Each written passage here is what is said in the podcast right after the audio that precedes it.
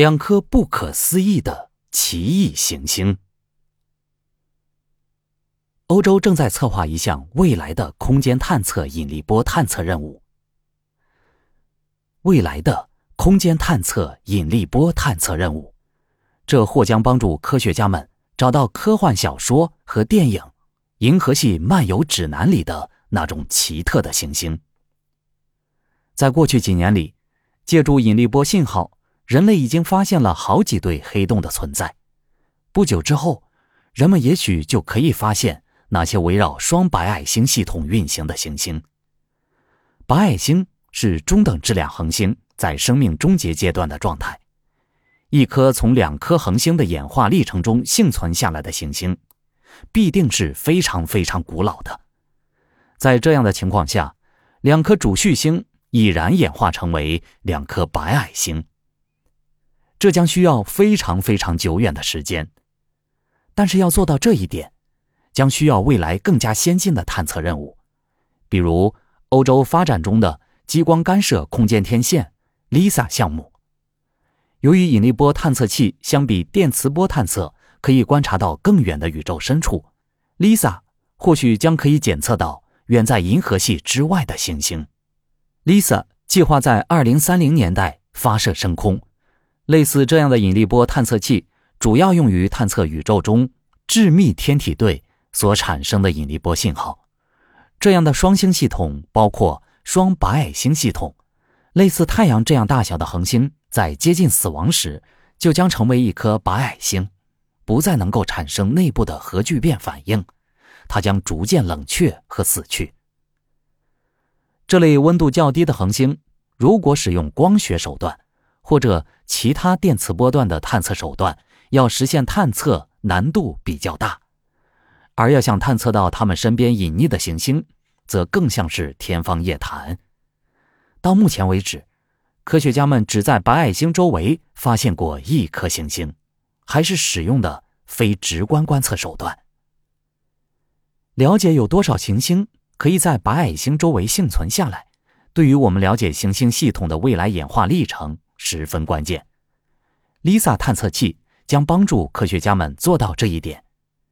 研究显示，如果这样的行星真的存在，那么 LISA 应该可以发现数百颗新的系外行星。在过去的三十年里，天文学家们已经探测到超过四千颗系外行星。这其中真正的突破来自 NASA 发射的开普勒空间望远镜。借助零星法，开普勒望远镜识别出大量的系外行星目标。所谓零星法。就是通过精密测光，发现由于行星在视线方向上，从被观测恒星的前方经过，从而导致恒星亮度出现轻微下降，从而让科学家们反推出行星存在的技术。而利用引力波技术对系外行星进行探测，也将是类似的方式。简单说，一对相互绕转的白矮星，其产生的引力波信号。与周围有行星围绕运行的双白矮星系统产生的引力波信号是有差异的。对这样的信号开展研究，将可以粗略估算出隐藏的第三目标行星体的质量大小。与此同时，只要距离不太远，电磁波段的探测手段则可以提供一种数据补充。尽管光学波段无法直接观测到行星体，理论上，LISA。将可以检测到质量仅有五十倍地球大小的系外行星。此外，塔马尼尼也指出，单个白矮星周围如果存在行星，也会产生引力波信号，但这样的信号太弱，并非 LISA 或者近期其他计划中的探测器可以检测的范围。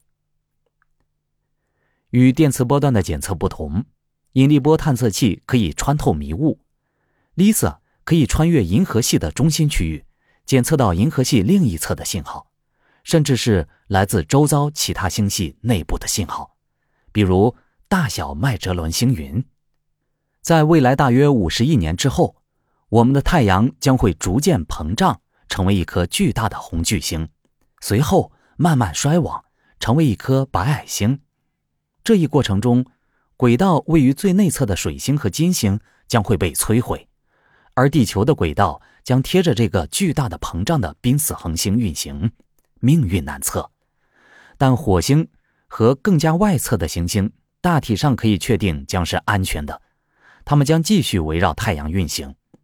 除此之外，一颗行星系统的死亡将可能意味着另一个行星系统的新生。目前的研究显示。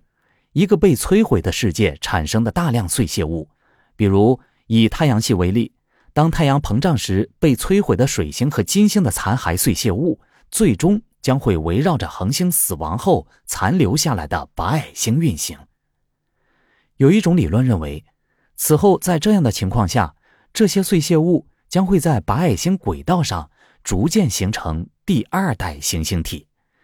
而如果这些浴火重生的行星体质量足够巨大，那么它们将可以被 LISA 或其他未来的引力波信号探测设备检测到。